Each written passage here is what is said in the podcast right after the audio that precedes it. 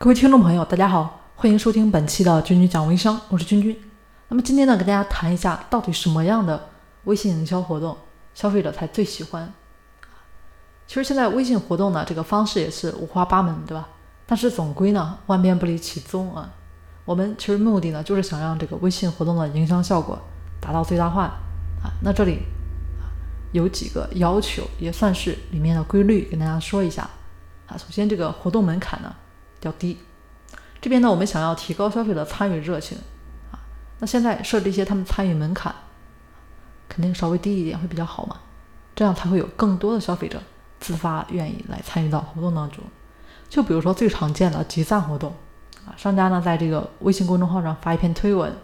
然后呢，鼓励消费者啊，把它转发到这个朋友圈啊，然后集满一定数量的赞啊，就能自动的领取相应的产品。那一般这样的活动呢，都能得到消费者很广泛的参与啊，因为这边的操作方式呢比较简单，消费者会觉得，哎，这个自己的时间呢，反正也没有大幅度的占用啊，也会比较愿意去做这么一个传播的动作。那这样的活动不仅提高了消费者的粘性。而且是不是也提高了商家的一个品牌知名度呢？其次呢，我们来注意一下这个文案的内容，这边呢一定要有吸引力。当我们要推出一个活动的时候，那必然就需要一篇很有吸引力的文案来吸引啊消费者的注意力。如果说还处于前期的营销，那你的文案啊还没有来引起消费者参与的热情，那其实你这个活动内容再好呢也是白搭。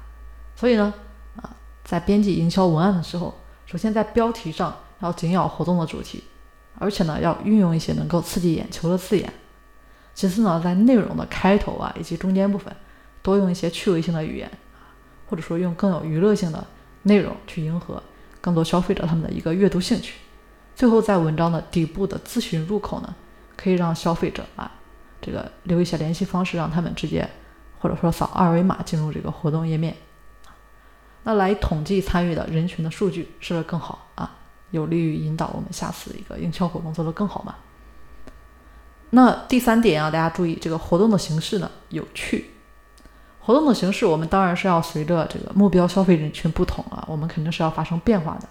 那最重要的就是要具备一定的趣味性。你有趣味性的活动形式，才能够引起消费者转发的兴趣啊。这是不是和这个消费者的社交属性啊一样了？那像一些节假日的活动形式啊，我们就可以采用这个游戏比拼啊、排名的方式啊，来激发消费者参与。就比如说端午节啊，就可以研发出来这个赛龙舟的游戏，比赛这个谁划得远，谁就能得到第一名。那在玩游戏的过程中，是不是消费者就可以邀请他的朋友们一起来玩啊，然后比拼谁的这个分数更高啊？所以这个形式啊，大家注意一下，注意一下这个趣味性。那这个活动中奖率也要高啊。这个也是活动非常关键的一个点大家不要想着这个中奖率就控制低一点。如果说我们推出有奖活动，那其实从消费者的角度来说，当然是希望自己能够中奖了，对吧？所以在设置中奖人数方面，大家千万不要吝啬了啊，一定要根据你这边预测参与的人数啊，去设置中奖的名额。那当消费者发现自己中奖几率变大的时候，是不是才会更积极的来帮你的活动做传播呢？当然，这里呢也不是说啊让商家就亏本大促销。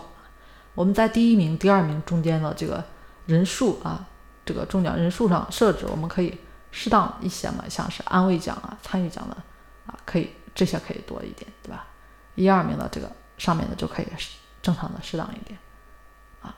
其实刚才跟大家提到，像安慰奖啊、参与奖、鼓励奖这一类的奖品呢，不需要太丰厚啊，其实就是满足这个消费者占便宜的心理就行了。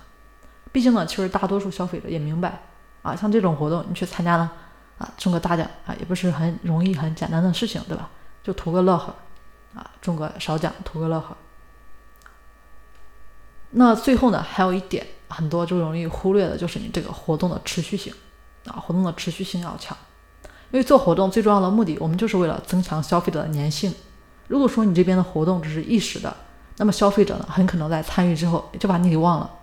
那要让活动持续发酵，让消费者持续关注你的品牌和你的产品信息，那我们最好呢就把这个活动做成一个系列，这样的话不仅可以让第一次参加的这个消费者啊能够接连不断的得到星级，是不是？而且让那些没有参加的消费者也有更多的机会参与到活动当中来嘛。所以啊，商家呢在制定系列的活动当中啊，一定要提前把几次活动的方案写出来，然后按照时间的进度规划好呢再推送出去啊，这样自己也不会觉得手忙脚乱了啊啊！最后郑重提醒哈，每次活动之间呢一定要有一定的衔接啊，这样才能看出来这个营销活动你的一个整体性。最后呢。微商商家在做这个微信活动，我们最主要的目的其实就是为了扩大这个品牌知名度啊，提高这个产品的销量。但是啊，如果说没有能够把握好消费者的消费心理，那么其实一切呢都是空谈啊，不会有真正效果的。所以呢，只有紧靠消费者的需求，你顺应市场发展规律，也才能做出非常有效的营销活动了。